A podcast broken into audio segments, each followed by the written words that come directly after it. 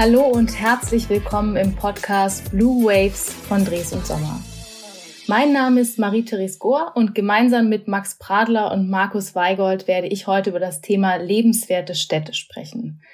Markus Weigold ist Partner und Vorsitzender der Geschäftsführung von Dres und Sommer Berlin und verantwortet darüber hinaus stellvertretend für die Dres und Sommer Gruppe das Hauptstadtbüro sowie den Startup Hub in Berlin. Und auch die Liste der Projekte, die er betreut, liest sich wirklich gut, denn da sind unter anderem, steht da die Nachnutzung des Flughafen TXL, auch the Urban Tech Republic genannt, der Cube in Berlin, der Zalando Campus, das Quartier Heidestraße, die Siemensstadt 2.0 und das Headquarter von 50 Hertz. Man hört bei den Projekten schon raus, dass Markus einen klaren Fokus auf die Region Berlin-Brandenburg hat, wo er auch lebt. Daher hallo nach Berlin und schön, Markus, dass du heute unser Gast bist. Sehr gerne. Hallo Marie. Super. Markus, bevor wir ins Thema einsteigen, ähm, würden wir klären, mit so einem kleinen Blue Waves Ritual einsteigen, um etwas mehr über dich zu erfahren. Und dazu haben uns Max und ich drei Entweder-Oder-Fragen ausgedacht, die wir dich bitten würden, ganz spontan aus dem Bauchbereich zu beantworten. Bist du bereit? Ja, kann losgehen. Wunderbar. Du bist ja im Schwabenland aufgewachsen und lebst jetzt in Berlin. Und zusätzlich bist du auch großer Sportfan ähm, in deiner Freizeit und daher die Frage VfB Stuttgart oder Hertha BSC Berlin? Union Berlin. Ah, auch gut. Bin aber auch Mitglied beim VfB Stuttgart und freue mich, dass da auch nach oben geht. Also alles gut. Kann man sagen, Erfolgsfan zurzeit, wenn man sich für Union entscheidet statt für die Hertha. Ja, sozusagen, aber da ist auch, ist auch Leidenschaft drin. Okay, dann schwenken wir mal so langsam in Richtung Immobilien. Zweite Frage, lieber eine Wohnung in der Stadt oder ein Haus auf dem Land? Lieber die Wohnung in der Stadt. Okay, und da wir ja jetzt schon wissen, du wohnst also lieber in der Stadt, noch die zweite entscheidende Frage, lieber Eigentum oder zur Miete? Lieber Eigentum natürlich. Bin ja doch Schwabe natürlich. Ja.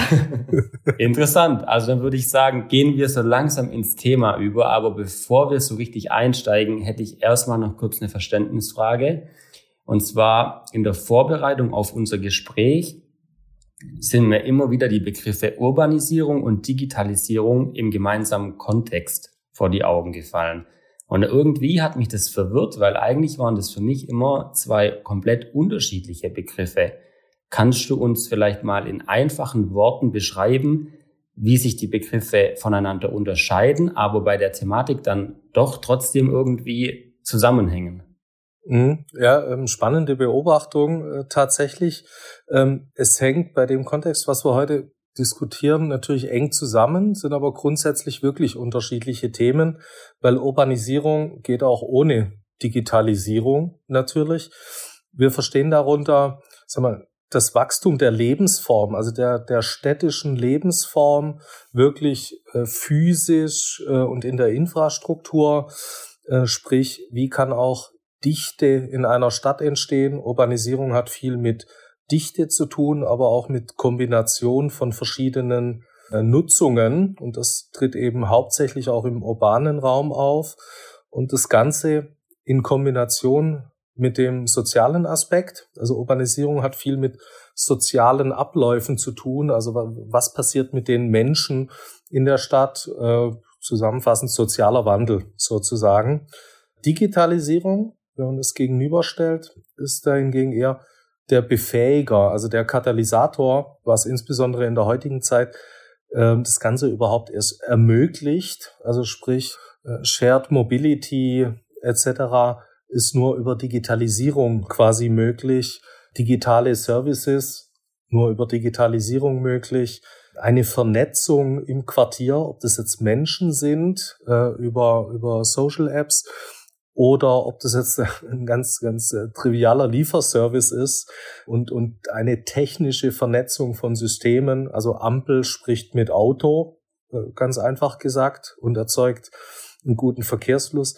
Das ist alles Digitalisierung. Und wenn man beides zusammendenkt, äh, denkt, Urbanisierung und Digitalisierung, entsteht eigentlich äh, die moderne Stadt heutzutage. Ja, moderne Stadt, du hast schon gesagt, auch Quartier als Begriff. Das ist, glaube ich, so der dritte wichtige Begriff, den wir heute ähm, besprechen werden. Wenn ich es richtig verstehe, ist Quartier ja so ein bisschen wie früher Viertel oder in Berlin Kiez. Ähm, also ein Bereich, wo man sich besonders wohl fühlt, in dem man sich zu Hause fühlt. Ähm, warum ist denn aus deiner Sicht dieses, ich nenne es mal abgegrenzte Stückchen Stadt, jetzt immer wichtiger im Vergleich zu vielleicht früher dem Einfamilienhaus oder der, der Mietwohnung an sich? Ähm, also ich glaube, wir merken heute, ja, dass es ein, scheinbar ein Bedürfnis ist äh, von uns Menschen. Wahrscheinlich war es das schon immer, aber es tritt heutzutage noch stärker auf, irgendwas gemeinsam zu tun äh, als soziales Wesen. Und jetzt mal unabhängig von der Immobilie gedacht, ist das Quartiersthema, glaube ich, eher äh, sozial aufgehangen, sozial-menschlich aufgehangen, weil die Werte sich da auch hinentwickelt haben. Ja, es wird geteilt, es wird, es werden gemeinsame Erlebnisse geschaffen und ganz am Schluss entsteht da auch eine Zugehörigkeit. Ja, also wie der Verein äh, oder was, was früher vielleicht andere Orte oder, oder Vereinigungen geschafft haben, wird heute durch eine Zugehörigkeit auch örtlich geschaffen und man weiß, ja, da bin ich zu Hause. Ja, das fühlt sich irgendwie warm an und das, das ganze Thema ja, Socializing und, und Community ähm, ist ja heute sehr groß geschrieben und das zeigt sich alles ähm, eben dann schon im Quartier. Ja. Wenn du mal so ein paar Schlagwörter nennen könntest, auf was besonders Wert gelegt wird bei einer Quartiersplanung, wie, wie kann man sich das vorstellen? Welche Dinge stehen da im Fokus? Also heute, das kann man natürlich ganz konkret sagen, man kann es aber auch übergeordnet ähm, nochmal anschauen. Früher, ich glaube früher waren eher die, die Kernfunktionen im, im Fokus. Also es gab früher Wohnstätte, ja, und dann gab es die Arbeitsstätte und dazwischen ist man hin und her gefahren. Und das war eine reine, reine Funktion und es wurde so gebaut, dass diese Funktion am besten erledigt werden konnte mit, mit allen Vor- und Nachhalt, äh, Nachteilen. Heute steht mehr im Fokus kurze Wege, Nachhaltigkeit, äh, eben auch hier wieder äh, Gemeinschaft und Community. Und das zeigt sich dann ganz konkret in, in wenigen einzelnen Punkten, ähm, die ich jetzt global beschrieben habe, nämlich wie sieht denn Verkehr und Parken im Quartier aus? Ja? Und wenn ich äh, im Quartier gemischte Nutzungen habe, nämlich Wohnen und Büro und Einkaufen äh, gemeinschaftlich, dann ohne jetzt äh, lang forschen zu müssen, weiß man, das Büro ist eher tagsüber belegt, also parken die Menschen da tags, die Wohnung ist eher ja, abends und nachts belegt und morgens fährt man wieder raus. Also kann man hier Synergien schaffen. Ist ein ganz konkreter Punkt. Parken und Mobilität ähm, im Quartier. Zweites Thema, eher aus dem technischen Bereich, ist definitiv alles rund um Energie. Also wo wird Energie verbraucht, wo wird Energie erzeugt, wo kann ich auch hier Sachen übereinander legen und einen gegenseitigen äh, Nutzen schaffen, weil irgendwo will man entweder einsparen, nachhaltiger werden, günstiger werden oder einen besseren Effekt generieren. Das sind zwei ganz konkrete Punkte, jetzt eher aus der technischen Richtung. In die menschliche Richtung gedacht sind es eher Themen wie Lebendigkeit und, und Plätze und Räume. Also eigentlich die Räume zwischen den Immobilien. Das macht eigentlich ein Quartier aus. Und ähm, das unterscheidet dann auch ein Quartier von einem einzelnen Gebäude. Und in, in Räumen und, und in Zwischenräumen halten sich wiederum Menschen auf und da entsteht Leben und Wärme und Austausch. Ich finde es interessant, weil ich es auch jeden Tag selber sehe in meiner Heimatstadt. Es gibt so, wie du sagst, die ganz neuen, hochmodernen Quartiere und dann gibt es aber auch die komplett alten, aneinandergebauten Reihenhäuser oder teilweise auch Plattenbauten. Und du hast ja gerade schon mal äh, den Blick in die Vergangenheit geworfen. Wie waren das vor einigen Jahrzehnten? Hat man da einfach nur Wohnungen oder Quartiere gebaut, um relativ schnell viel Wohnraum zu schaffen? Hat man sich da überhaupt irgendwelche weiteren Gedanken gemacht? Oder liegt es einfach nur daran, dass die Bedürfnisse, Bedürfnisse des Menschen sich mittlerweile geändert haben, dass man da jetzt wirklich einen komplett neuen Weg einschlägt bei dem Ganzen? Ich glaube, beides trifft total zu. Also natürlich haben sich die Menschen geändert, ich glaube ganz massiv und das wird auch die nächsten wiederum 10, 15, 20 Jahre nochmal so sein, weil einfach andere Generationen dann dort leben. Die, die mal Kinder waren, sind dann Erwachsene. Die, die erwachsen waren, sind dann irgendwann die Rentner. Dadurch entsteht der Wandel auch ganz natürlich und ähm, manchmal sagt man auch, ein Quartier kann auch kippen. Ja. Und deswegen ist ein besonders wichtiger Punkt, auch eine Mischung hinzukriegen. Was versteht man darunter? Ein Quartier kann auch kippen? Nennen mal ein Beispiel und das haben wir ganz, ganz konkret in einigen Projekten auch mit unseren Kunden und Entwicklern diskutiert. Ähm, die erste Frage ist immer, wer soll denn da hinziehen? Ja. Und dann ist der erste Reflex, ja klar, natürlich, da müssen, da müssen diese gut verdienenden Anfang 30, Mitte 30 Menschen, äh, jung, dynamisch, hohes Einkommen, zahlen eine gute Miete, haben ein schickes Auto und zahlen auch noch Geld für, für Sonderservices. Die müssen alle dahin. Das ist mein Quartier. Und wenn man das nicht korrigiert, ist der erste Fehler schon passiert, weil diese unglaublich jungen, dynamischen, gut verdienenden Menschen ohne Kind äh, und sonstiges sind irgendwann, äh, wenn das Quartier mal belebt wird, und es, es braucht auch ein, zwei, drei, vier Jahre, bis ein Quartier als Quartier lebt. Äh, ich sage dazu immer, man muss es warm wohnen, wie eine, wie eine Wohnung muss man auch ein Quartier warm wohnen. Dann sind diese jungen Menschen auf einmal Menschen mit äh, Kindern und Menschen mit einem Kombi statt mit einem äh, sportlichen Zweisitzer. Und wiederum zehn Jahre später sind die Kinder aus dem Haus und dann sind die unglaublich jungen, dynamischen Menschen, äh, ruhige Menschen, die eigentlich was ganz anderes wollen. Und vielleicht hat man an diesem Nutzen dann vorbeigebaut und das kann man eigentlich nur lösen, wenn man eine gesunde Mischung schafft. Natürlich müssen irgendwo jüngere Menschen sein.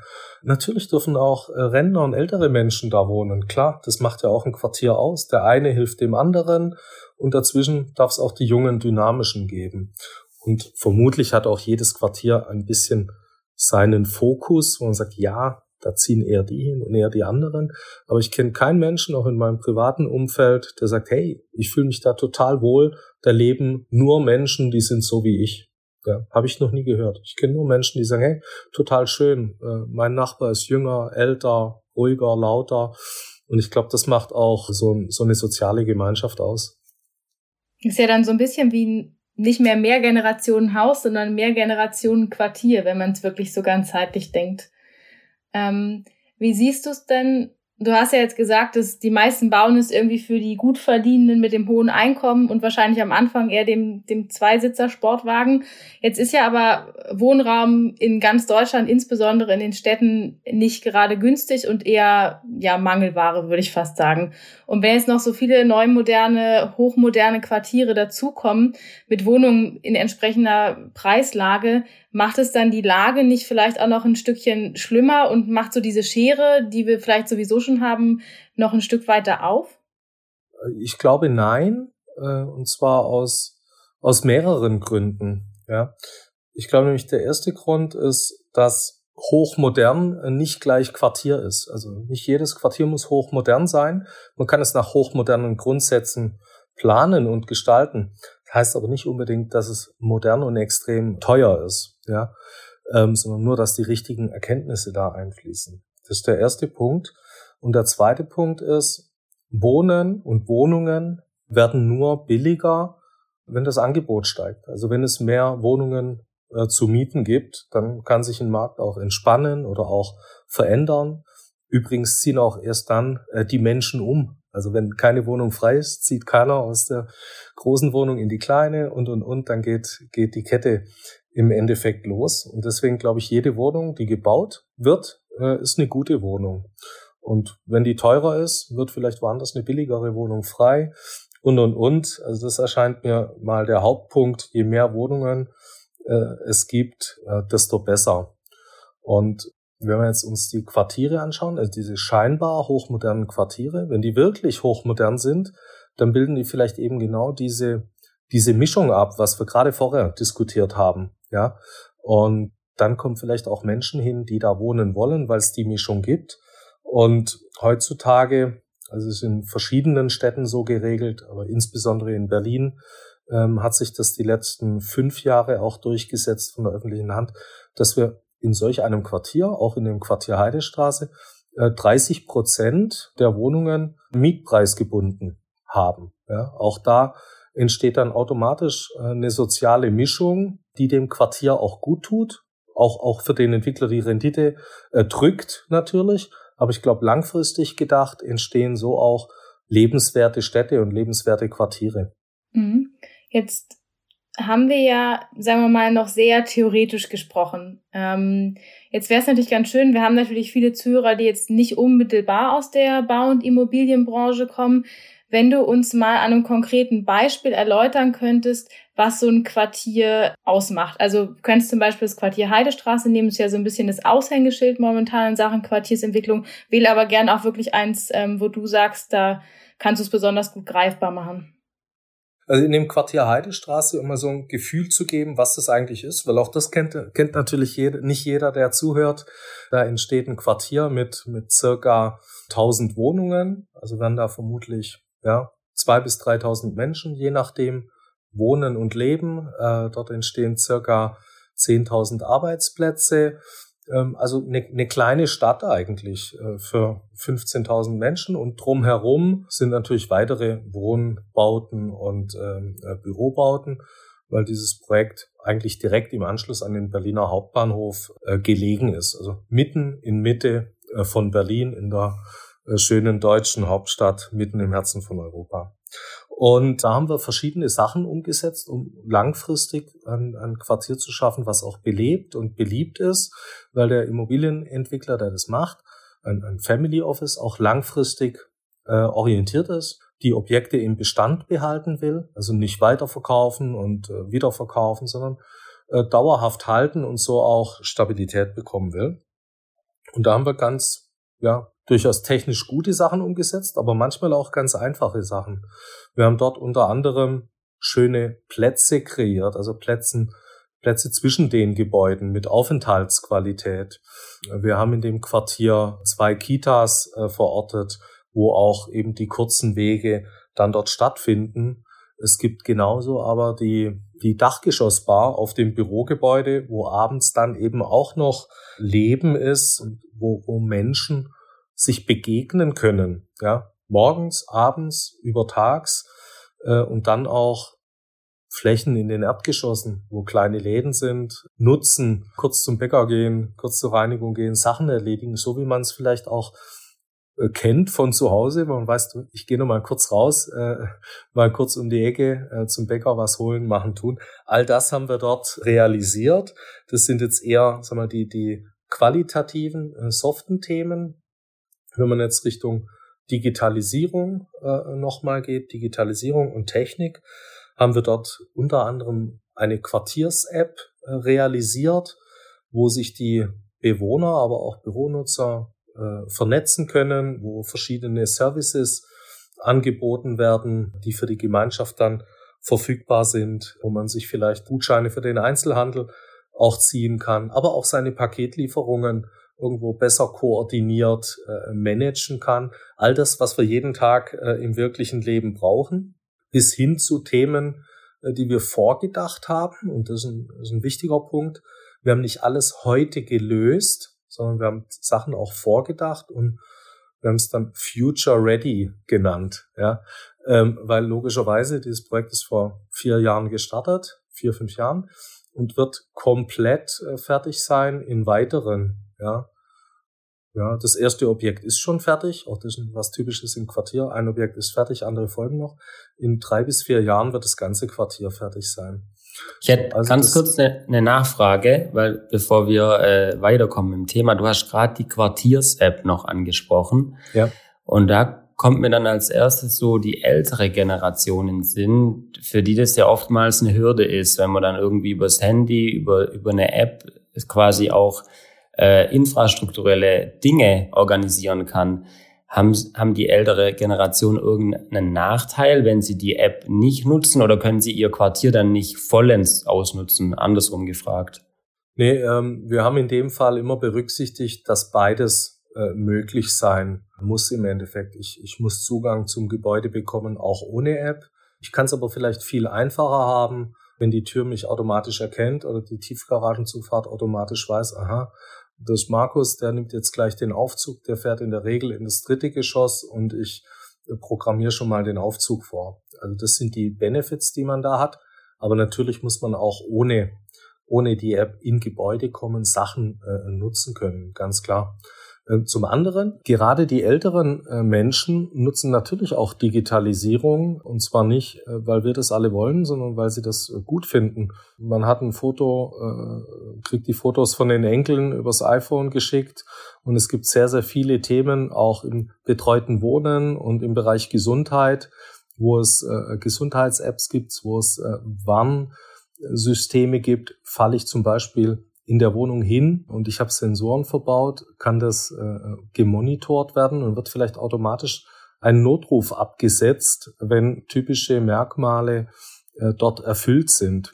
Ähm, und da haben wir, jetzt komme ich zu dem Eingangsstatement zurück, da haben wir Future Ready geplant und äh, Digital Ready. Wir haben nämlich Sachen vorgesehen, dass es möglich sein kann, das zu nutzen dass die Infrastruktur da ist, um irgendwann darauf aufzusatteln, egal ob da ein Student wohnt oder eventuell ein Rentner oder wenn es in fünf Jahren auch technisch was Neues gibt. Dafür haben wir die Voraussetzungen geschaffen, um das dann adäquat und, und individuell nutzen zu können. Das klingt ja jetzt schon so, als würdet ihr quasi die unterschiedlichen Generationen und Nutzergruppen wirklich auch komplett durchdenken. Eine Frage, die sich mir aber die ganze Zeit stellt, also es ist total bequem, ich kann irgendwie alles machen, aber es, ich habe alles in der Nähe und ich muss schon irgendwie Stadtliebhaber sein. Oder hat es irgendwie auch einen Mehrwert für Leute, die jetzt momentan vielleicht eher im Grünen wohnen? Wie siehst du das oder wie schätzt du das ein?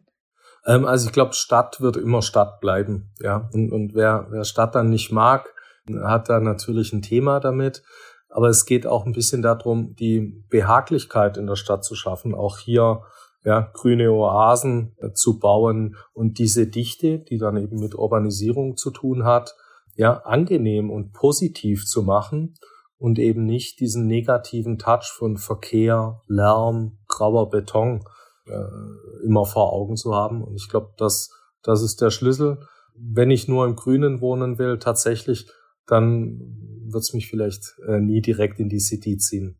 Mhm. Wobei ja auch die Frage ist, wie weit sich Cities zum Beispiel ausdehnen. Ähm, also wenn ich mir zum Beispiel angucke in Berlin, wie groß der Raum immer wird, weil einfach auch immer weniger Raum da ist, könnte ich mir durchaus vorstellen, dass die Quartiere auch immer mehr an den Stadtrand kommen, oder? Ja, auch das passiert, ähm, schlicht und ergreifend, weil in, in, in der City die Flächen knapp sind, ähm, ganz klar. Und äh, Berlin wächst insbesondere auch an den, an den Stadträndern das hat dann gleich zur Folge, dass Berlin dort eigentlich Brandenburg ist, äh, weil Berlin mit der Stadtgrenze aufhört.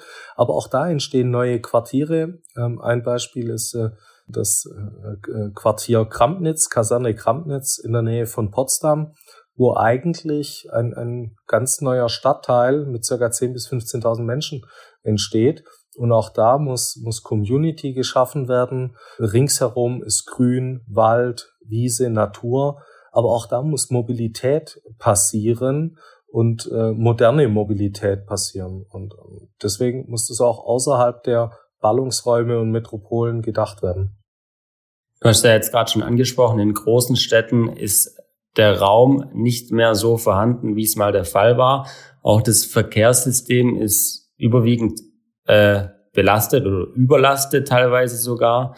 Gibt es denn irgendwie eine Einwohnergrenze, ab der ein Quartier Sinn macht? Also macht es nur in einer Großstadt Sinn? Oder können sich auch kleinere oder mittelgroße Städte Gedanken drüber machen, ein neues Quartier zu planen? Also ich, ich würde behaupten, es gibt keine harte, harte Einwohnergrenze oder Anzahl, äh, die man da setzen kann. Und zwar äh, aus einem Grund. Also ich kenne auch Projekte, wo Quartier, also der Quartiersgedanke in einem Objekt umgesetzt wird, ja, in, in einem Hochhaus. Ähm, es gibt ein Projekt in Indonesien, wo ein ganzes Hochhaus quasi nach Quartiersbausteinen neu gedacht wurde. Ähm, oder wenn man nicht so weit weggeht, gibt es ein Projekt in Frankfurt äh, von der CA Immo, das heißt One, One Good Idea, wo auch Nutzungen, äh, Services, Themen in einem äh, Gebäude abgebildet werden. Und da entsteht jetzt nicht in der Summe eine ganze Stadt. Deswegen äh, gibt es keine harte Einwohnergrenze. Aber um es griffig zu machen, gilt natürlich schon das Kriterium, äh, man kann den Gedanken erst spielen, wenn, ich sag mal, mindestens äh, drei Nutzungen irgendwo stattfinden in diesem Quartier. Also nur Wohnen ist am Schluss kein Quartier. Wohnen und Büro, naja, geht so. Aber wenn Wohnen, Büro und Einkaufen zusammenkommt, Mobilität gehört immer dazu und Infrastruktur, dann kann man das äh, denken. Ähm, und deswegen drei Nutzungen plus Mobilität, dann kann man Quartiersgedanke spielen und ja, im wirklichen Leben sollten es auch irgendwo drei, vier Gebäude sein, äh, die, die einigermaßen zusammenstehen, logisch, ja. Korrigiere mich, wenn ich falsch liege, aber ich glaube, bei dem Projekt One habe ich schon mal was gelesen und zwar sind da Wohnungen integriert, aber auch Arbeitsplätze, äh, Gastronomie, ein Hotel, Fitnessstudios, Shops, äh, Kitas, Schule weiß ich jetzt gar nicht, aber ich glaube noch eine Bibliothek. Also sprich alles, was man eigentlich in der Stadt findet, ist in einem Hochhaus vereint. Genau, das ist das Prinzip dort mit einer gemeinsamen Lobby, äh, mit einem gewissen Sharing-Konzept. Das findet genau dort statt. Ja.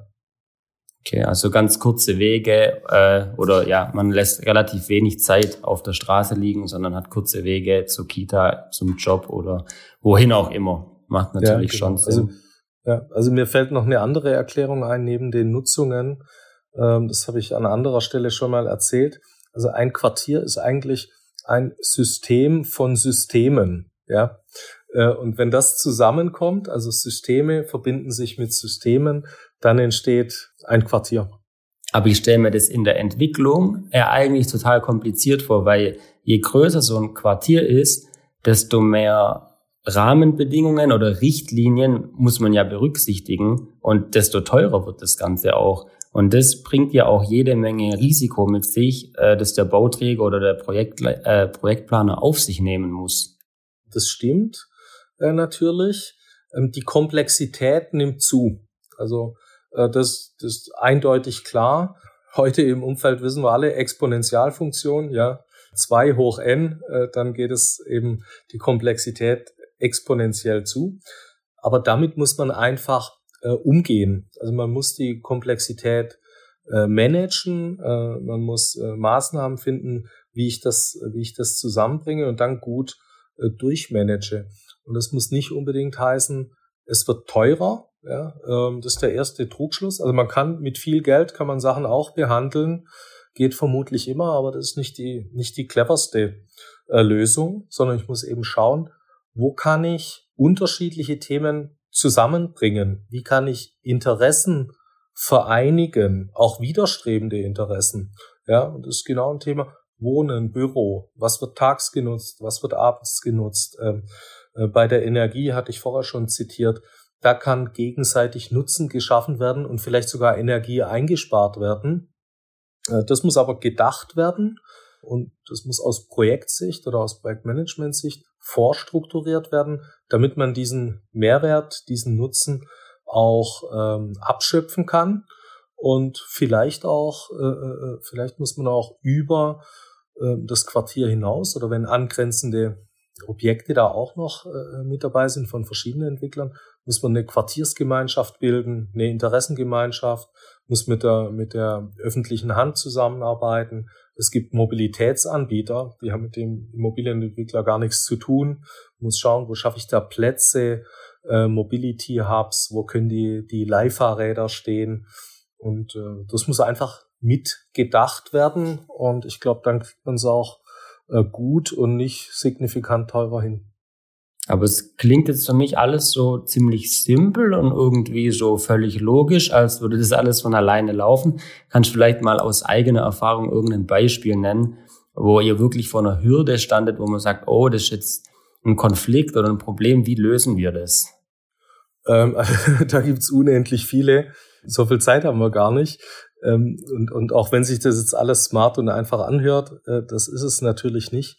Der erste Punkt äh, ist einfach schon das Verständnis der Begriffe. Also ähm, wenn jemand ankommt, nehmen wir mal an, jemand mietet eine Büroimmobilie, dann wird ein Mietvertrag geschlossen. Dann kommt der Mieter in der Regel an und sagt, ich hätte gern ein Digitalisierungskonzept. Dann sagt der Vermieter, ja, ja, auf jeden Fall, kriegst du. Aber äh, ich kann euch sagen, beide haben so ziemlich was Unterschiedliches im Kopf, was das eigentlich heißt, dieses Digitalisierungskonzept.